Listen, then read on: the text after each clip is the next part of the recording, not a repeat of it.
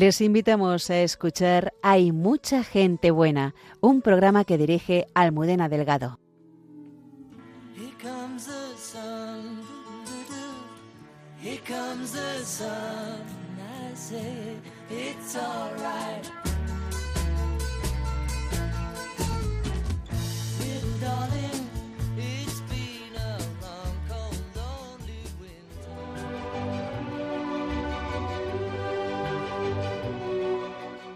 Libros escritos hace siglos que mantienen la misma frescura con que los leyeron los primeros lectores.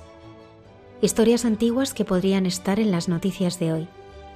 La literatura clásica, desde Homero hasta Tolkien, pasando por Cervantes, Dickens, Dante, Dostoyevsky, nos habla a nuestro presente con fuerza sobre el bien, la belleza, el amor y la libertad. Por eso son un tesoro valioso que descubrir. Don Mariano Facio, vicario auxiliar de la prelatura del Opus Dei, nos abre el cofre de este tesoro y nos descubre con pasajes concretos libros y autores que no nos podemos perder porque son una brújula en estos tiempos de incertidumbre. El padre Miguel Márquez nos muestra los guiños que Dios le ha hecho esta semana.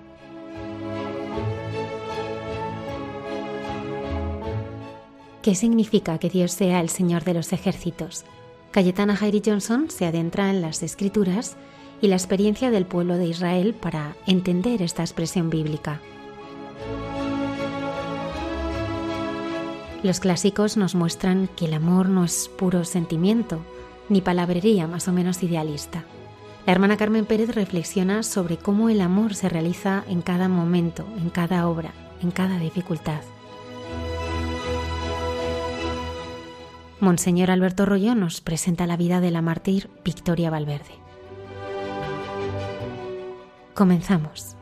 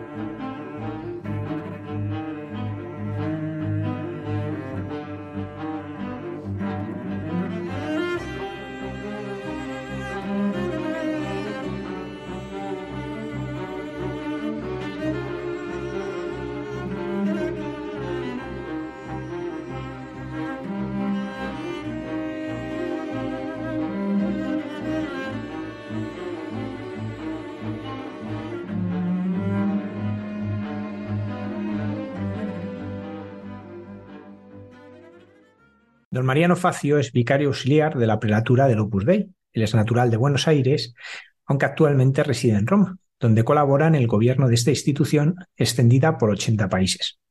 Y aún así, encuentra tiempo para escribir y es autor de cerca de 30 libros de filosofía, teología y literatura. Y precisamente de esto vamos a hablar esta noche, porque ¿cómo los libros clásicos pueden iluminar nuestro presente? Buenas noches, don Mariano. ¿Qué tal? ¿Cómo estás? Muchas mucha alegría estar aquí en Radio María y volver a ver, volver a escucharte. Pues encantados y muchísimas gracias por acompañarnos. Lo primero puede parecer redundante, pero ¿a qué llamamos un clásico en la literatura? Creo que un clásico se caracteriza por, por ser un libro que pudo haber sido escrito hace muchos años. Pensemos en la Ilíada y la Odisea, siglo VIII antes de Cristo, o el Quijote o Hamlet, es decir, han pasado muchos siglos y me siguen hablando hoy. siguen hablando al hombre y a la mujer de nuestra época. Eso hace que un clásico nunca pase de moda. En cambio, otros libros que pueden haber tenido un gran éxito en algún momento, sin embargo, pasados cinco o seis años, todo el mundo los ha olvidado porque no había nada que entrara en sintonía con el corazón humano. ¿Cómo surge en usted esta pasión por los clásicos? Bueno, yo en primer lugar soy sacerdote y por lo tanto mi pasión es Jesucristo y evangelizar. Eh, ahora bien, vivimos en sociedades muy secularizadas y a veces eh, ir directamente con el catecismo de la Iglesia Católica para ver qué nos dice sobre la antropología cristiana, qué, quién es la persona humana, etc. Hay muchas personas que no están preparadas. Y en cambio me parece que a través de un libro clásico que me cuenta una historia, puedo entrar en sintonía con el corazón humano y después eh, es como llamaban los padres, los padres de la iglesia, una preparación evangélica, preparación del evangelio. Porque en los clásicos encuentro muchos valores que están en plena sintonía con el evangelio. Y por otro lado, me parece que eh, la narrativa tiene una característica muy importante para nosotros los que queremos transmitir la, el Evangelio. Dios mismo se sirvió de un estilo narrativo para contarnos qué es lo que quiere de cada uno de nosotros. La Biblia, el Antiguo y el Nuevo Testamento, es una gran narración de esa novela de amor de Dios por la humanidad. Y no digamos si vemos a la persona de Jesús, que cuando quiere transmitir algún mensaje, no lo hace como un profesor universitario, de una manera eh, así formal, eh, con una serie de proposiciones, luego saca conclusiones, etcétera, sino que simplemente nos cuenta una historia. Había un camino que iba de Jerusalén a Jericó y había un hombre tirado a la vera del camino. O había un padre con dos hijos. Bueno, estas historias que realmente nos remueven, que tienen una gran sencillez y que eh, llegan directamente al corazón. Por eso a través de la narrativa eh, se pueden transmitir una serie de ideas, valores, sentimientos que me pueden preparar para después poder recibir el mensaje evangélico completo. Por otro lado, me parece que la naturaleza y la gracia van unidas. La gracia presupone de la naturaleza. Cuanto más nos formemos humanamente, también de modo cultural, estaremos mejor preparados para ser buenos cristianos. Don Mariano, ahora que hay una oferta inmensa de libros nuevos, de series, de películas, eh, puedes elegir en las plataformas miles de títulos, tantas posibilidades de ocio a lo que dedicar el tiempo, ¿por qué leer los clásicos? Muy bien, yo creo que hay una serie de, una especie de miedo a leer un clásico. La gente prefiere leer una novela así más sencilla o la inmensa mayoría ver una serie o también dedicar un poco de tiempo a estos mensajes de TikTok que duran un minuto y que realmente en un minuto pocas cosas se pueden decir o quedan pocas cosas grabadas en nuestra cabeza o en nuestro corazón. Por eso yo me animaría a, a eh, que la gente pierda el miedo a un clásico, ya después podemos hablar qué clásicos, por dónde empezar, etcétera. Pero eh, el alma humana está hecha para el bien, para la verdad, para la belleza. Y en estos grandes libros de toda la tradición occidental y no necesariamente occidental, encontramos esos destellos de la verdad, del bien, la belleza. Tengo mucha experiencia de personas que se han atrevido a abrir las páginas de un clásico y dicen, wow, yo no sabía, pensaba que esto era muy aburrido y después ya les va gustando y van metiéndose en este mundo que nos enriquece a todos. ¿Qué es lo que hace que un clásico perdure en el tiempo? ¿Qué es lo que hace a un clásico clásico en ese sentido? Eh, bueno, precisamente hace referencia a lo que el alma humana eh, desea o aspira. Cualquier persona de cualquier religión, hombre, mujer, persona mayor, un niño, etcétera, aspiramos a la felicidad y la felicidad tiene distintas dimensiones. Creo que todos alguna vez en nuestra vida hemos experimentado la felicidad que eh, provoca contemplar un paisaje maravilloso o una obra de arte increíble, lo que llaman los filósofos la contemplación estética. Dice, wow, qué, qué bonito, qué maravilla. Eh, lo mismo cuando uno está estudiando, por ejemplo, y logra entender más un problema, logra, logra resolver un problema. Lo que creo que fue Arquímedes que dijo, Eureka, encontré la solución a mi problema, eh, eso también impacta en, el alma humana.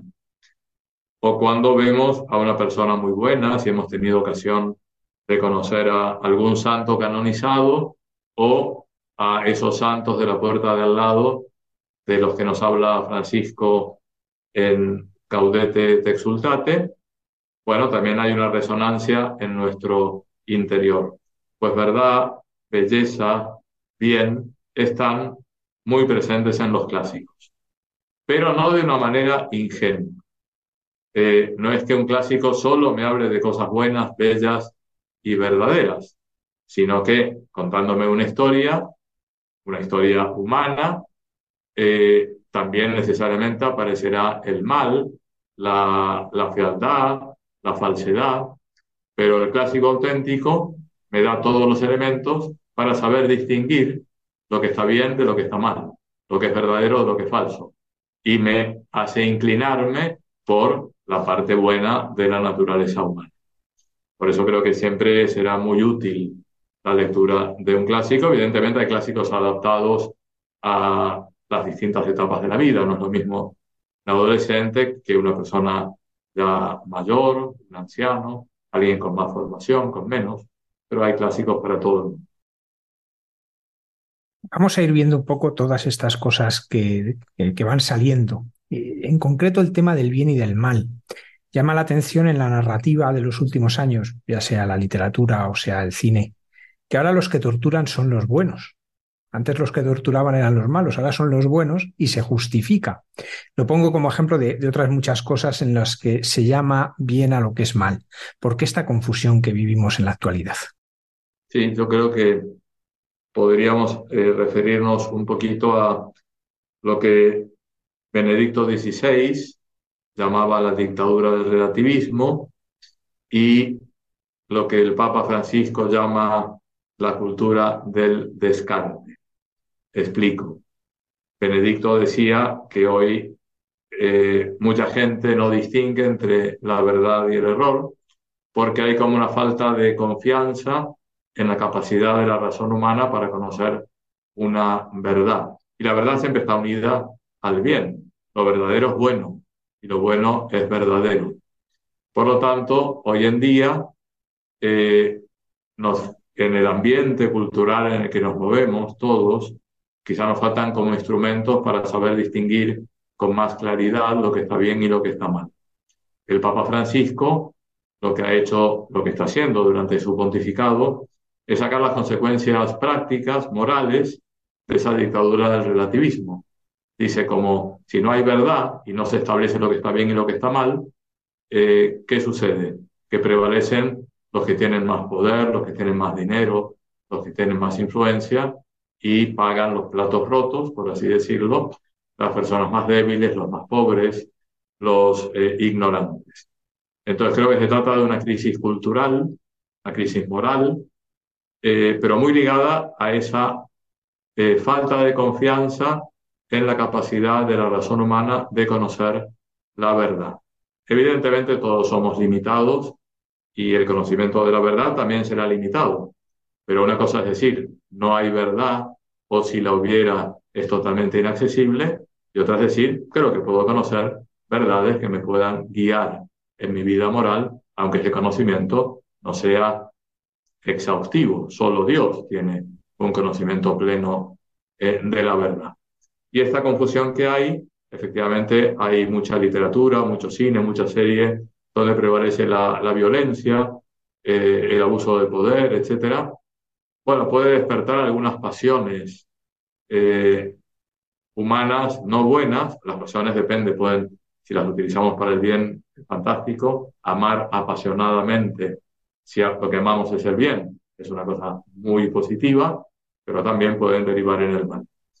Y me da la impresión que esos productos culturales que hoy en día están tan de moda no llenan el corazón humano y tarde o temprano pasarán, o, no o si dejan huella, será una huella de, de amargura, de, algo que no, que no termina de funcionar en, en mi vida. Los clásicos, sin embargo, ¿qué nos dicen del bien y del mal? Bueno, que es mejor ser buenos a ser malos. Y depende del clásico, hay historias más complicadas que otras, pero me presentan el bien siempre como algo valioso en sí mismo. Vale la pena hacer el bien. El bien, en definitiva, paga.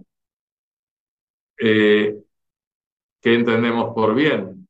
Podemos decir, bueno, desde un punto de vista humano, eh, todo aquello que ayuda a que cada persona pueda desarrollarse lo más plenamente posible, todas sus potencias, todas sus capacidades. Desde un punto de vista más cristiano, pero también apoyado en la experiencia humana, eh, el bien, la felicidad se concreta sobre todo en buscar el bien del otro, en buscar el bien de los demás. Es esa idea eh, tan repetida por Juan Pablo II eh, y que está en uno de los documentos del Concilio Vaticano II, en la Gaudium et Spes, número 24, que la persona humana se realiza en el don sincero de sí. Y vemos a lo largo de la historia de la literatura y de los grandes clásicos cómo los personajes principales de los grandes clásicos son personas que saben darse a los demás, que se entregan. Y en esa entrega son verdaderamente felices. Si nos paramos a pensar un poquito en la vida de Jesucristo, Jesucristo dio la vida por los demás, dio la vida por cada uno de nosotros. Y sabemos cómo la plenitud de la naturaleza humana está precisamente en la persona de Cristo. Con lo cual, leer eh, clásicos que me hablan que el bien es fundamentalmente darse a los demás, está abriendo un camino muy grande para entender la figura de Cristo y para abrirme a esa entrega. Podemos poner un ejemplo, si te parece, eh, que es eh, uno, uno de los grandes clásicos, Los Miserables, últimamente muy conocido por, sobre todo por la versión musical. Bueno, ha durado decenios en escena el musical de Los Miserables. Es interesante porque el escritor Víctor Hugo pasó por distintas etapas en su vida pero en general, en su etapa de madurez, podríamos decir que era bastante anticlerical, come curas, la Francia laicista, etc. Y sin embargo, el personaje principal, Jean Valjean, eh, se convierte por la, el ejemplo que le da nada menos que un obispo, eh, un obispo clásico, tradicional, o sea, un obispo muy normal, que se dedicaba a predicar, a, celebrar los sacramentos, a cuidar de las personas de su diócesis, a tener especial eh, seguimiento de los pobres, de los más necesitados, y cómo sabe meterse en el corazón de Jean Valjean, cómo le perdona, etc.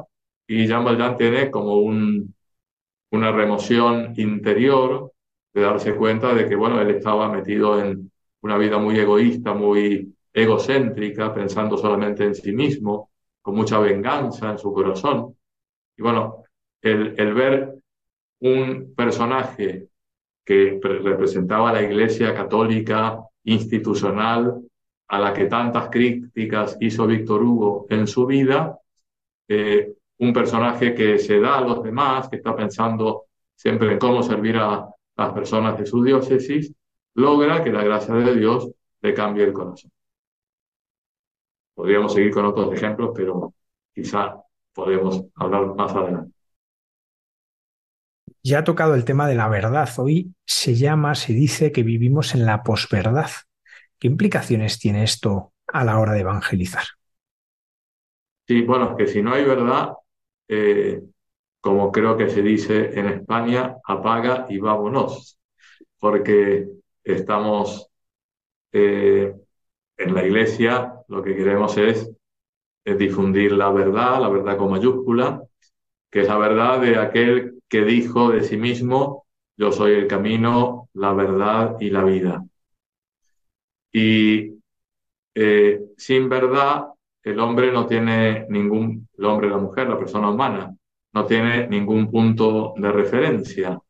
Eh, si no hay verdad, pues todo da igual, eh, todo da lo mismo. Si estamos en la época de la posverdad, entonces significa que estamos un poco perdidos en este mundo.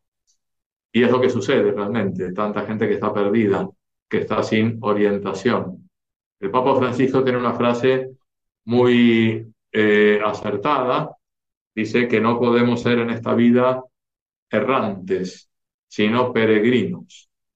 Es una gran distinción. El peregrino es aquel que tiene claro el camino, la meta a la que quiere dirigirse. Por ejemplo, el camino de Santiago. Uno quiere ir a Santiago a venerar al apóstol, etc. En cambio, el errante es aquel que va, va de norte, sur, este, oeste, no sabe está perdido en medio del desierto o en medio de las montañas, está desorientado. Interesante porque además Jesucristo es el oriente. Desorientado es eh, haber perdido ese punto de referencia. Con lo cual, en la posverdad, cuando se dice no hay verdad o lo que hay es eh, una verdad subjetiva o subjetivista de cada uno, se crea la gran confusión que hay. Y se ven tantos ámbitos.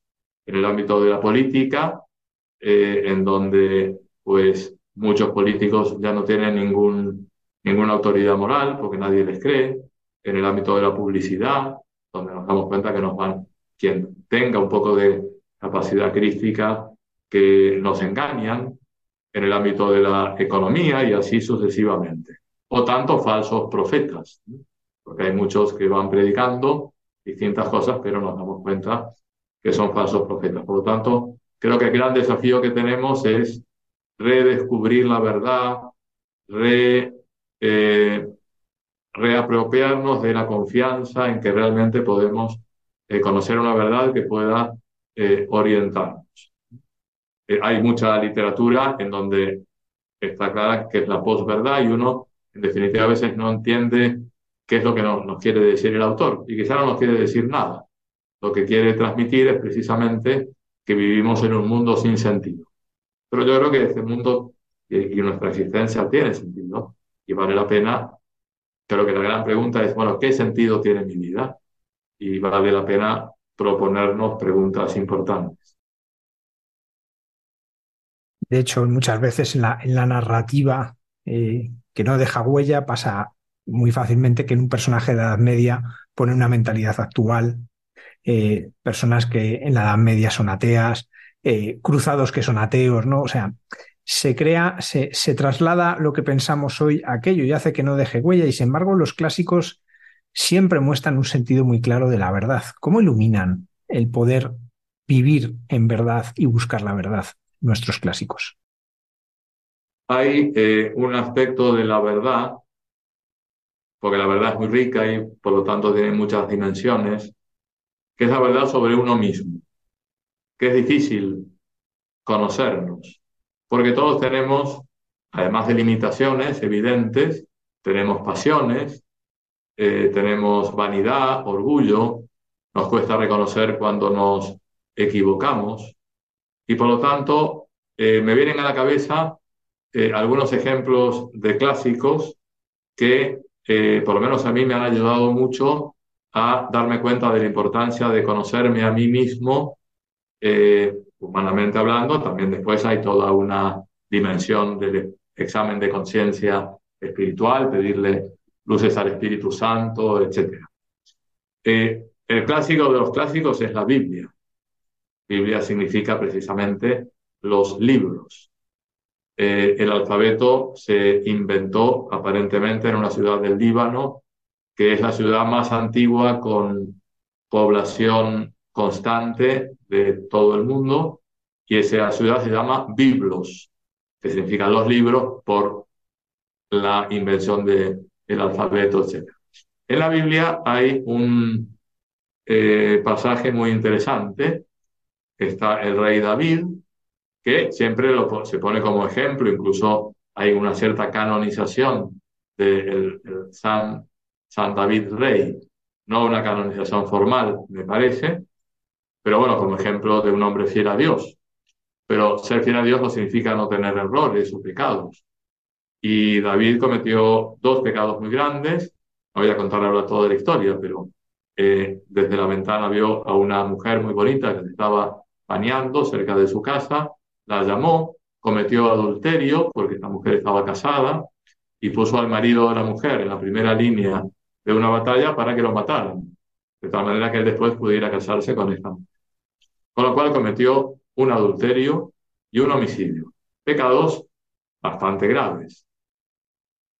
Eh, y sin embargo, él no se dio cuenta de lo mal que estaba haciendo con su vida. Y Dios tuvo que enviarle un profeta, el profeta Natán, que le cuenta una historia de un pobre hombre que tenía una ovejita y viene un señor rico y se la quita para dársela a un visitante. Y entonces David se eh, enoja muchísimo, se indigna y dice, hay que matar a este hombre que ha hecho esto con el pobre pastor. Y Natán le dice, pues ese hombre eres tú. Eh, como a través de una narración, dice, wow, yo no me conocía, no me daba cuenta de la situación en la que estaba. Eh, a un nivel más, no tan trágico, sino un poquito más superficial, más divertido si queremos, tenemos a una gran escritora inglesa, Jane Austen, que eh, en todas sus novelas es una, escritora muy interesante porque solo escribió seis novelas, de tal y no muy largas, de tal manera que uno puede eh, ponerse la meta, quiero leer toda, toda la obra de Jane Austen y es relativamente sencillo. Y en cada, eh, cada una de las novelas hay un momento en donde el personaje principal dice, wow, yo no me conocía, ahora me doy cuenta, qué equivocada estaba. Lo digo en femenino porque en general los personajes de Jane Austen son mujeres. Eh, una circunstancia que cambia y una persona que pensaba que tenía la verdad, que dominaba la situación, se da cuenta que estaba totalmente equivocada, influida por otras personas o por las propias pasiones.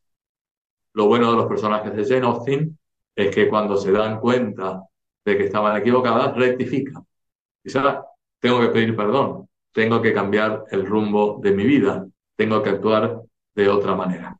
Por eso vivir en la verdad nos hace que estemos eh, bien situados, que seamos peregrinos y no errantes.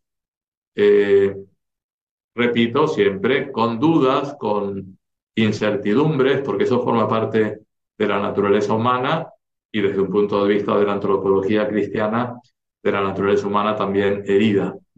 Por lo tanto, una certeza absoluta, etcétera, bueno, nos la puede dar Dios, es la certeza que nos da la fe, pero sabemos cómo la fe la vivimos en la oscuridad de la fe. Con lo cual, la gran verdad es la, verdad revelada y accedemos a esa verdad la gracia de Dios, pero siempre habrá un poco de oscuridad. Sin embargo, y con esto acabo que me estoy extendiendo mucho en esta respuesta. En la, eh, me acuerdo de un cardenal que le escuché dos veces la misma homilía, pero me parece que era muy buena. Hablaba de que en la noche, o sea, en la oscuridad, es donde vemos más, más lejos, porque vemos las estrellas que están a millones de años luz. Y él hacía una, eh, un parangón con la oscuridad de la fe con la fe vemos mucho más allá, por más que vivamos en la oscuridad. Hoy llama la atención que muchas veces se encumbra la fealdad. Eh, basta coger un catálogo infantil de juguetes y uno se encuentra y las bestias del apocalipsis que le encuentra que le cuesta no imaginarse, se las encuentra ahí. Se ve esa fealdad hasta en eso, en, muchas eh, series, películas, eh, son muy oscuras, eh, se fijan demasiadas veces en, en el odio, la venganza. ¿Por qué esta pérdida de la capacidad de belleza? ¿Por qué en muchos momentos se propone más lo feo que lo bello? No tengo una respuesta definitiva, pero eh, a su vez afirmaría que lo feo forma parte de la vida humana, lo oscuro, el lado oscuro de la vida, y eso no podemos obviarlo, porque viviríamos en Alicia en el País de las Maravillas y la vida tiene también dimensiones de fealdad, de oscuridad, etc. Lo que me aportan los clásicos es que puedo distinguir lo feo de lo bello y puedo preferir lo bello. Por ejemplo, el reino de Mordor en El Señor de los Anillos, donde reina la oscuridad, reina la fealdad, todos esos personajes, eh, los trolls, etcétera, eh, donde hay también una oscuridad en el alma de estos personajes, porque todos los personajes, eh, las distintas razas, son medio humanoides, ¿no? Tienen un corazón y tienen libertad, etcétera. También son almas tremendamente oscuras. Ahora, el lector normal del Señor de los Anillos, evidentemente, siente un rechazo por aquel mundo oscuro. Pero es importante que los clásicos me presenten el mundo oscuro. Lo que es lamentable hoy es que a veces hay eh, realidades totalmente oscuras. Eh, y yo no creo que eso a un niño, un juguete de un monstruo, le guste más que un, lo que siempre hemos estado acostumbrados, un animalito, etcétera, con el cual puede hablar. Eh, leía precisamente en Tolkien cómo las fábulas de animales tienen tanto éxito, no solo en los niños, sobre todo en los niños, que son en general almas más puras. Pero bueno, en general, en toda persona, no puede ver eh, una película, antes se decían dibujos animados, ahora de muñequitos, digamos, muy bien hechos, de Pixar, etc.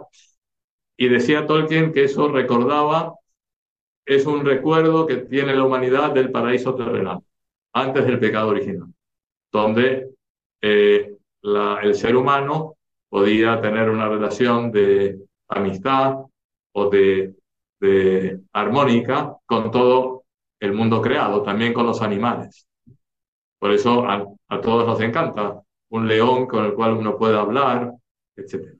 Y creo que eso eh, tiene más éxito que lo meramente eh, feo. Eh, por otro lado, me parece que también a todos nos gusta un poco lo extraordinario, lo extravagante, etcétera. Todos tenemos un poquito de morbo, forma parte de la naturaleza humana. Entonces yo entiendo que, por ejemplo, la Divina Comedia, la parte más popular de la Divina Comedia es el infierno, no es el cielo. El cielo, yo prefiero el cielo real, pero leyendo la Divina Comedia, el cielo es un poco más aburrido. En cambio, el infierno tiene ese morbo natural y normal que, bueno, forma parte de nuestra naturaleza. Y eso pasó a la lengua castellana. Yo que vivo en Italia, cuando cuento esto, la gente no lo puede creer. Cuando decimos era un espectáculo dantesco, decimos es, algo terrible, ¿no? Es un incendio, una tragedia. Los italianos se ofenden porque dicen, bueno, lo que Dante es espectacular. Digo, no, es buenísimo pero nosotros nos fijamos fundamentalmente en el infierno. Creo que eso algo puede influir. Pero el gran clásico es aquel que me habla de toda la realidad y me ayuda a saber distinguir y elegir lo, mejor. Hemos hablado de la verdad, del bien, de la belleza, pero profundizando en ellas aparece la libertad. ¿Qué nos dicen los clásicos de la libertad?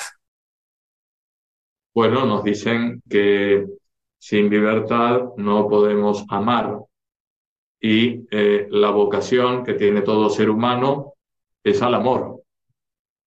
Estamos hechos para amar. Eh, pero a mí nadie me puede obligar a amar, nadie me puede presionar para amar. Eh, por lo tanto, necesito ser libre para poder amar. Pongamos un ejemplo muy clásico. Eh, ya después hablaremos por qué clásico empezar. Pero yo no diría que hay que empezar por este que voy a hablar, que son los hermanos Karamazov de Dostoyevsky. Y entonces allí hay una escena increíble que se llama La leyenda del gran inquisidor, en donde hay que decir que Dostoyevsky tenía bastantes prejuicios contra la Iglesia Católica. Y por lo tanto, pone una escena del siglo XVI en Sevilla, como la gran capital del mundo católico, en el sentido de las procesiones, la devoción a la Virgen, a los santos, etc. Y aparece, reaparece el Señor, hace unos milagros, y el cardenal de Sevilla, que es el gran inquisidor, lo mete en la cárcel. Y después lo va a ver por la noche y le recrimina y le dice, eh, la culpa de todos los males que hay en el mundo es tuya, porque tú no caíste en las tentaciones que te ofrecía el demonio, que te decía convertir todas estas piedras en panes o tener todo el poder temporal en este mundo. Si tú tuvieras todo el poder y hubieras convertido las piedras en panes, todo el mundo estaría súbdito, tranquilo, pacífico, saciada su hambre y no tendría libertad, de tal manera que no tendría que pasar por la tragedia de elegir y cometer errores, etc. Por lo tanto, la culpa de todo la tienes tú. Y eh, es muy impresionante porque el Señor no le dice nada, no le recrimina nada, simplemente se levanta y le da un beso al cardenal. El cardenal se queda sin palabras y al final dice, bueno, vete, vete y no vuelvas. Pero lo que quiere decir Dostoyevsky allí es que eh, con el beso del Señor, el Señor le ha perdonado al cardenal, lo ama como ama todo el mundo y es necesario ser libres para poder corresponder al amor de Dios o al amor de otras personas.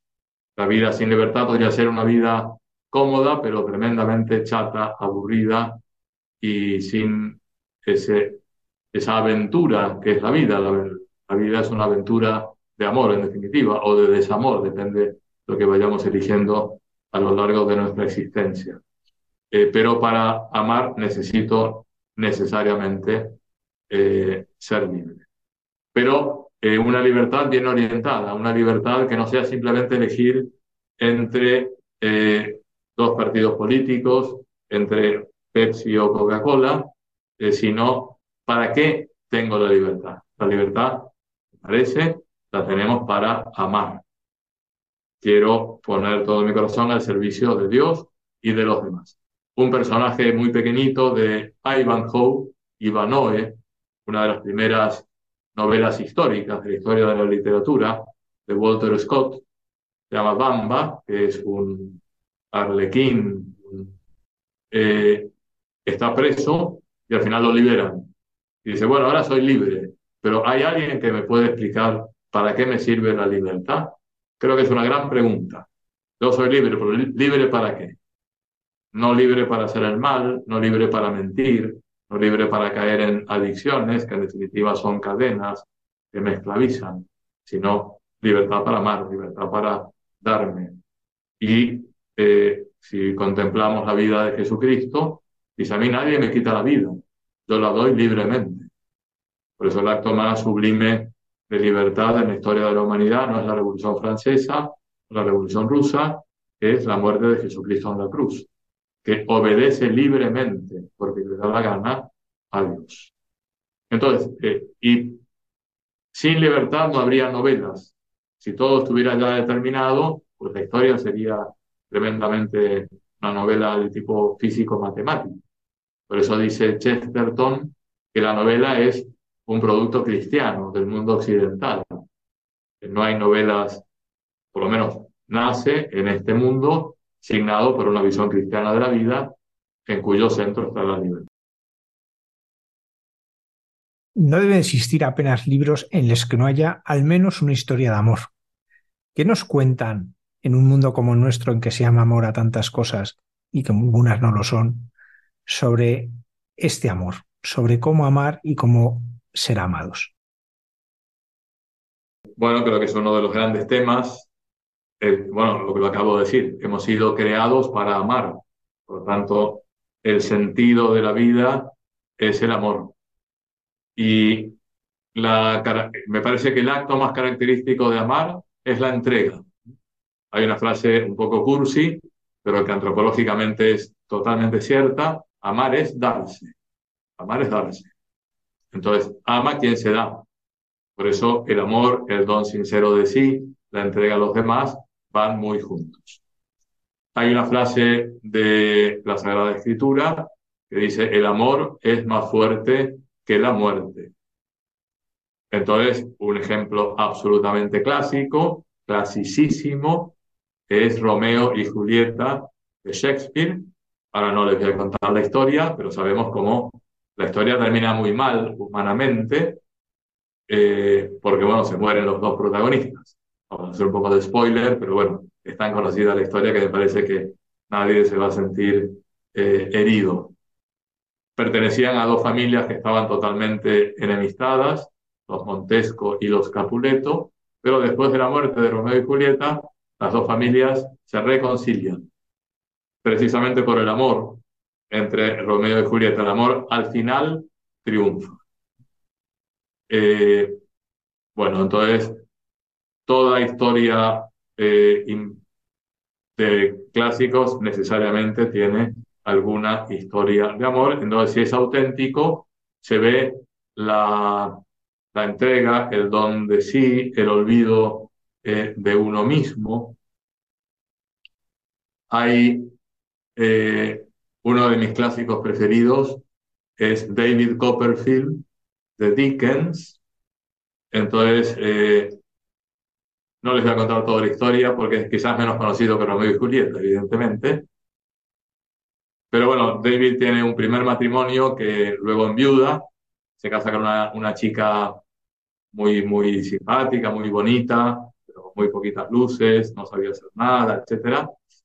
Y al final termina encontrando la mujer de su vida, se llama Áñez, y lo que subraya David Copperfield es yo cuando te veo, cuando hablo, cuando estoy contigo, me abres un mundo insospechado, eh, me haces eh, descubrir el bien de toda la realidad, eh, me hace sentir más ligero, etc. Bueno, eso es el amor, ¿no? El amor es pensar en el bien del amado y elevar al amado. Y uno puede parecer, le puede parecer a primera vista que quien da pierde lo que tiene, pero en la lógica del amor, cuanto más damos, más ganamos.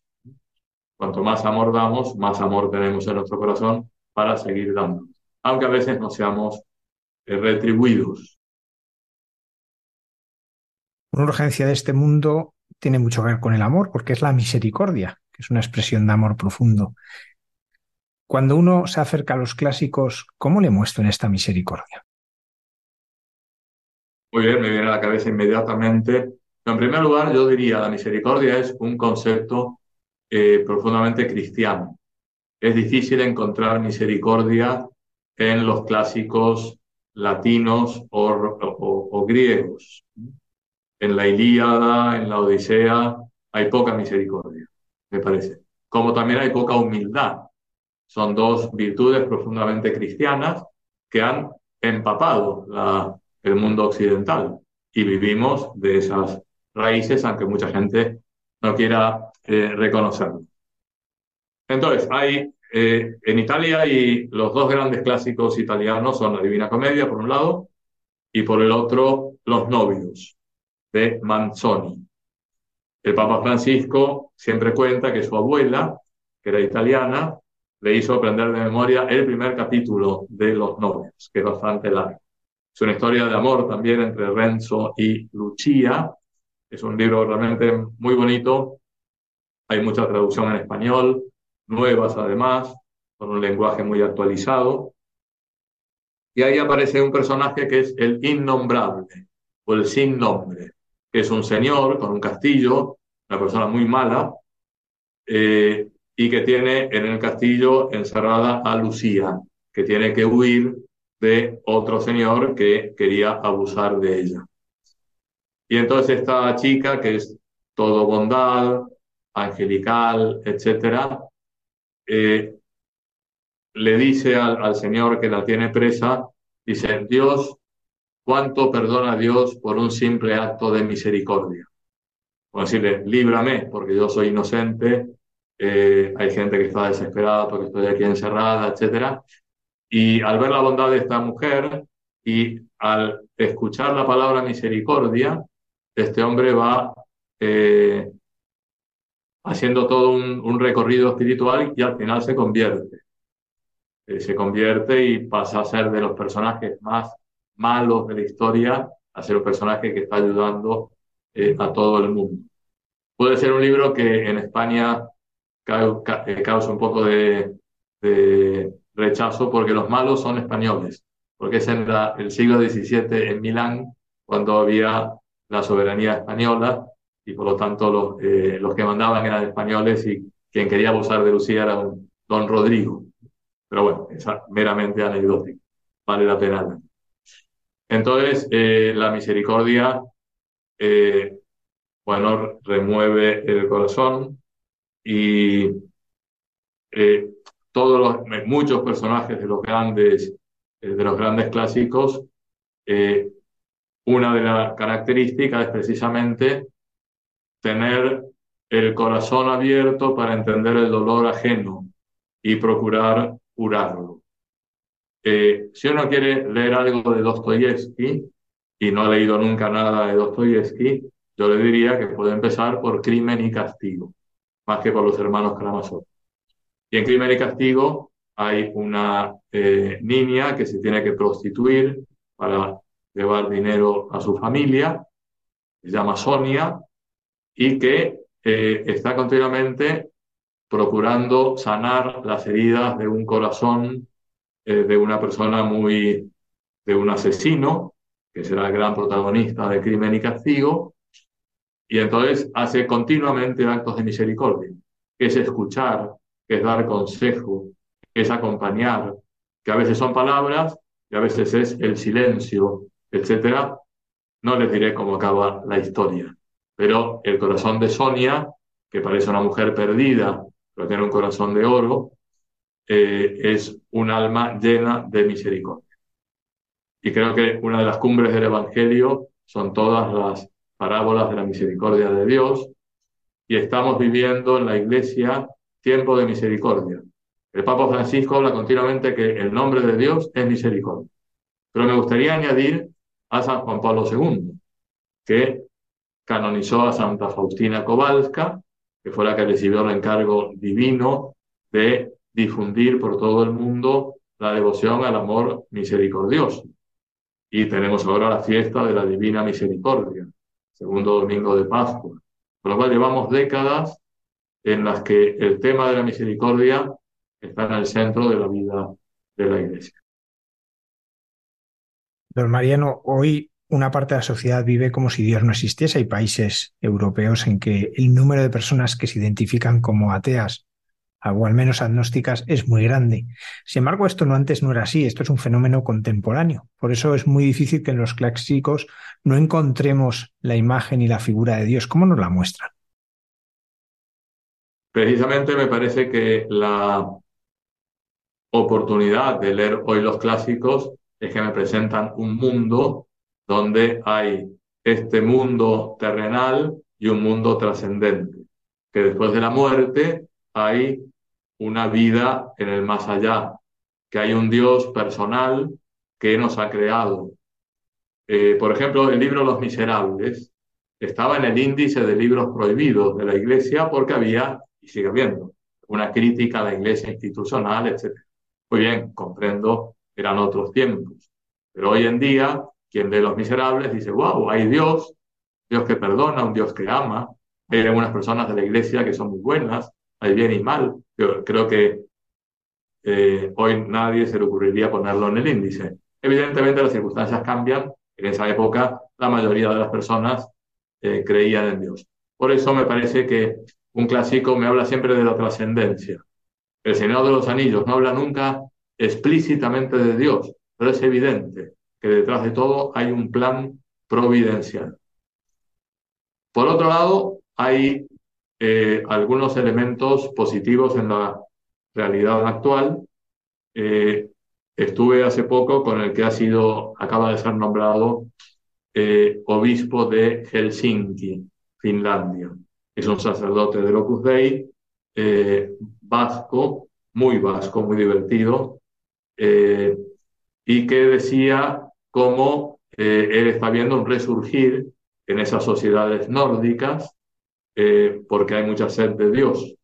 Y nos hablaba en concreto de uno de los dos obispos de Noruega, el obispo Barden, que ahora está muy de moda porque escribe mucho y escribe de una manera muy cercana, eh, donde decía, yo cuando nací, no sé qué edad tendrá Barden, pero bueno, tendrá 50 años, 60 años, eh, nadie creía en Dios en Noruega. Y ahora puedo decir que el panorama ha cambiado radicalmente. Porque décadas y décadas de ateísmo secan el alma, vacían el alma y uno está como que no aguanta más, por así decirlo. Con lo cual veo también algunas manifestaciones de un volver a Dios o por lo menos volver a plantearse a Dios. Pero la lectura de los clásicos, que duda cabe, nos abre totalmente una ventana a la trascendencia, sin ser un libro espiritual, confesional, un catecismo, etcétera, sino que me cuenta una historia humana. Hablar de los clásicos tiene el peligro de que podríamos estar hablando horas y horas y horas sobre ellos. Y casi llevamos una hora. y tenemos que acabar, pero si alguien se decide a leer los clásicos, ¿cuáles son esos clásicos que a su juicio deberíamos leer y, qué orden? Porque en algún momento ha señalado que hay también su orden. Bueno, es difícil encontrar, así dar una, una lista inmediata, porque también hay gente que, eh, tiene distintos gustos, ¿no? Hay gente que le gusta más la fantasía, otra gente le gusta más la novela histórica, eh, etc. Eh, yo tengo un autor favorito, mi autor favorito se llama Charles Dickens y creo que es apto para todos los públicos, es decir, o incluso hay versiones también para niños, etc. Entonces, para ir tomándole el gusto, se puede empezar por un libro breve, y por ejemplo, podría ser Canción de Navidad. Eh, ahora que se acerca la Navidad, porque falta un poquito más de un mes.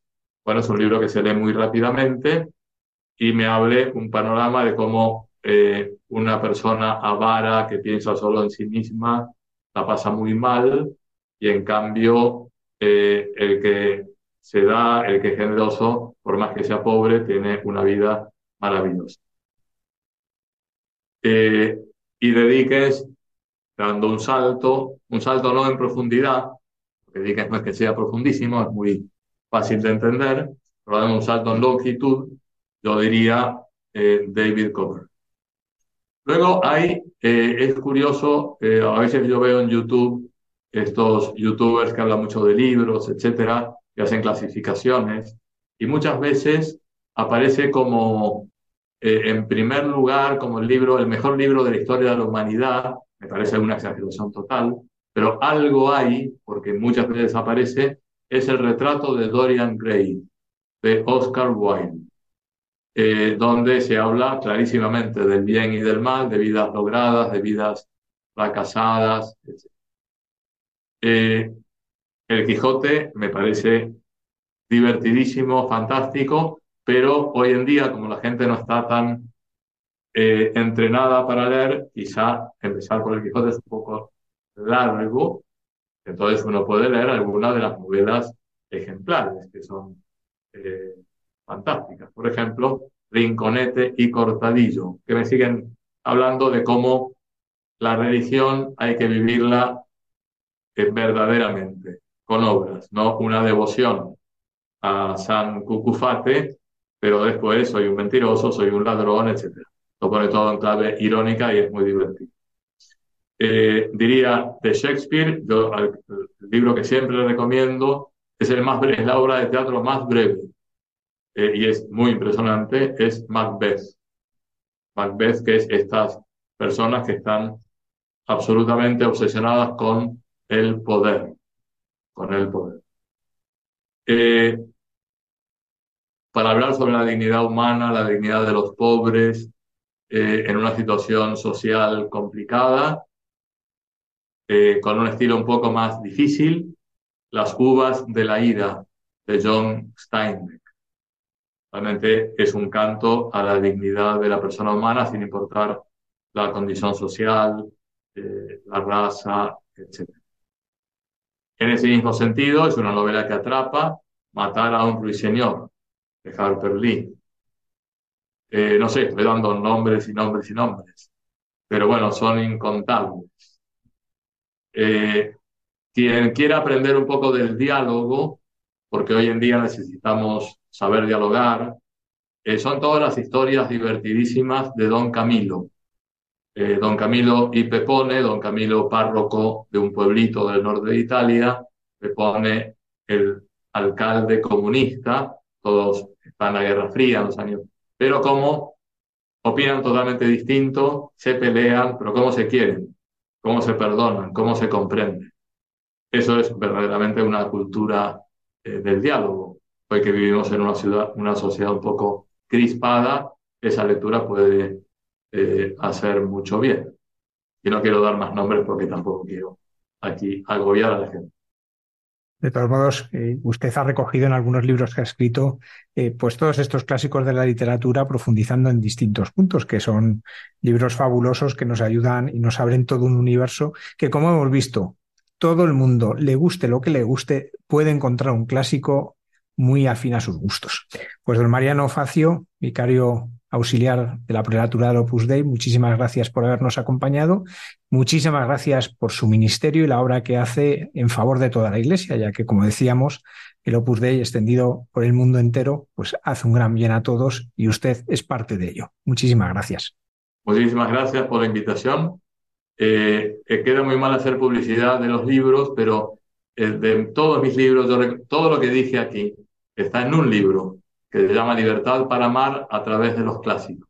Creo que puede servir como aperitivo para decir, yo por qué quiero leer un clásico, ahí está todo más estructurado.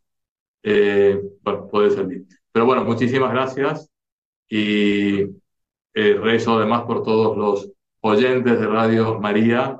En la misa pondré las intenciones de todas las personas que nos están escuchando. Muchas gracias por la invitación.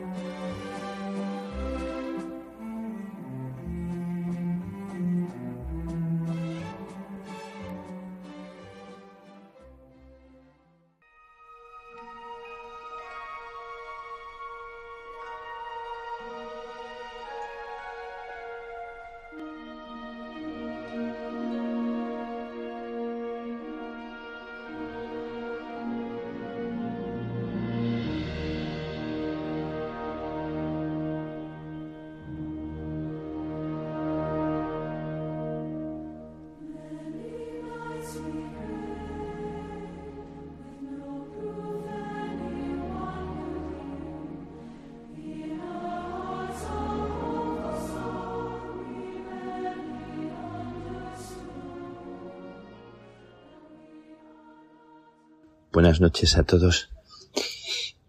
Feliz momento, feliz día.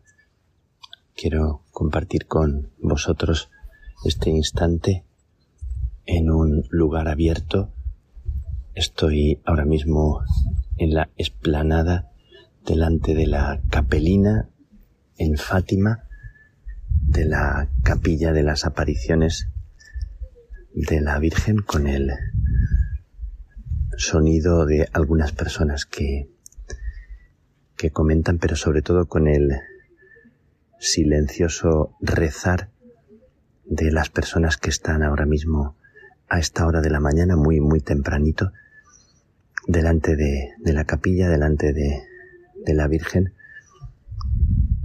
y está el día con mucha humedad, con una especie de, de rocío que, que cae y niebla. Es como un momento muy especial para, para rezar, para orar. Y quiero sobre todo hacer de este momento un momento de oración aquí, en este lugar, en esta esplanada tan, tan especial, en este sitio de oración donde tantísima gente pasa, reza y presenta su, sus intenciones, sus inquietudes. Estoy aquí en Fátima, en Portugal, desde hace varios días, compartiendo y orando con mis hermanos, con los carmelitas, con las carmelitas descalzas, con los laicos. Y ahora participo de este momento muy, muy de paz delante de la Virgen y quiero hacer que sea un momento de silencio en esta hora, en este tiempo que estamos viviendo aquí en, en España, en el mundo, un momento tan especial, tan, tan difícil, tan de tensión, tan de crispación, lo que me llega, lo que me llega de España, lo que me llega de mis amigos, de mis amigas, de las personas que me comparten, que espontáneamente expresan lo que, lo que sienten, lo que viven y lo que llega de las noticias. Es como una, un fuego que arde en medio de, de una casa común y se repiten momentos en, nuestra historia en los que la polarización, la, la tensión, la agresividad, la descalificación, la no solo desaprobación, sino tantos, tantos gestos y tantas palabras y, y un, eh, y un eh, hablar de los demás de una forma destructiva. Le pido a la Virgen en esta hora, en este momento, que nos enseñe a ser verdaderos, a ser auténticos, a ser justos, a ser capaces de de expresar y decir y pelear por la verdad y pelear por lo que sentimos que es verdadero, a no pactar con la mediocridad, pero hacerlo sin destruir al otro y siendo verdaderos y nobles. No entro en eh, valoraciones porque este es el momento, no es el momento, sino un momento para delante de la Virgen que es madre, que es protectora, que es manto, que es también escapulario y que nos invita a incluir en el rosario de nuestra oración a cada persona, a cada ser humano. Hoy mi oración es una súplica, mi oración es también el recoger la, la rabia, el enfado, la crispación, recogerlo y ponerlo aquí, delante de ella, sin muchas palabras. Quiero hoy pedirle a María, a la Virgen de Fátima, a la Virgen del Carmen, a la Virgen del Pilar, a María de Nazaret, que recoja bajo su manto a todos sus hijos e hijas. En este momento, en esta hora, un momentito de silencio para poner delante de María a las poquitas personas que están aquí rezando y a los que estáis ahora escuchando este programa, seguramente con sentimientos tan tan eh, inquietantes, con sentimientos tan, tan duros, tan de dolor, tan de miedo, me decía alguna persona, tengo miedo de este momento que estamos viviendo, tengo un sentimiento muy, muy de dolor de la hora en la que estamos. Pues en este momento, cuando eh, no sabemos cómo el futuro podrá asentar las cosas queremos pedirle a María que nos dé sabiduría, que nos dé lucidez, que nos dé también valentía, que nos dé nobleza, que nos dé la capacidad de, de nombrar las cosas sin renunciar a lo que vemos, a lo que percibimos, pero, pero tratando de mirar de frente a cada persona, porque cada persona es un, un sagrario, un misterio de vida. Yo doy gracias a Dios siempre por María, siempre siento que María en mi vida ha sido camino de vida y que en los momentos más oscuros, más difíciles, en las noches, en los momentos de debilidad, de fragilidad, siempre ha abierto para mí caminos de vida, siempre, siempre, desde las pesadillas de, de niño, cuando oraba y siempre tenía efecto la oración, hasta los momentos en los que ahora mismo me encuentro más perdido, más frágil, más sin saber cómo enfrentar tantas situaciones que me superan. Y siempre María es como una, una balsa que me lleva a puerto, es como una mano que, que me hace confiar y me hace despertar. Os confío mi, mi sentimiento en, eh, en, este momento y también la, la oración que hago aquí en Fátima donde siento que estoy como en el seno de María, como he compartido con mis hermanos, como que acudir a María es sentirse como metido otra vez en, en el seno de la vida que nos quiere dar a luz.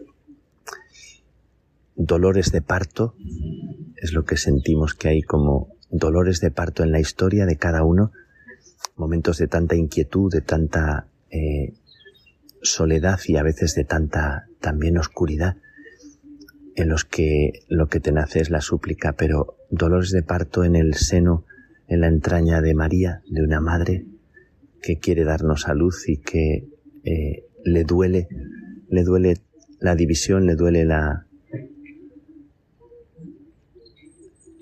la rabia y la, y la enemistad, le duele y no le duele la, búsqueda de la verdad.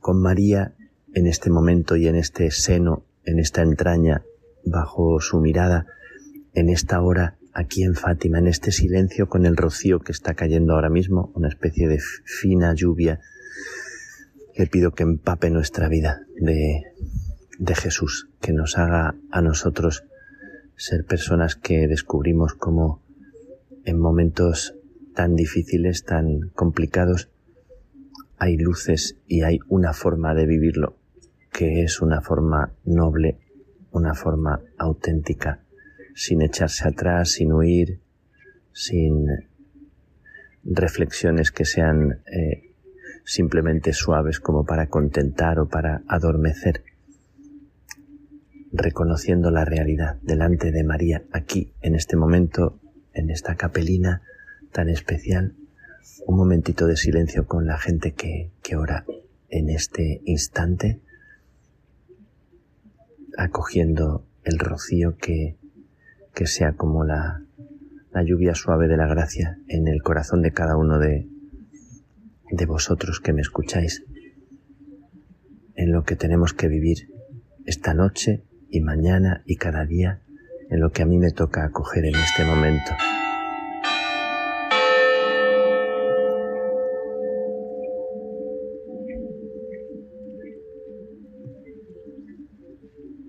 Alégrate, María, llena de gracia.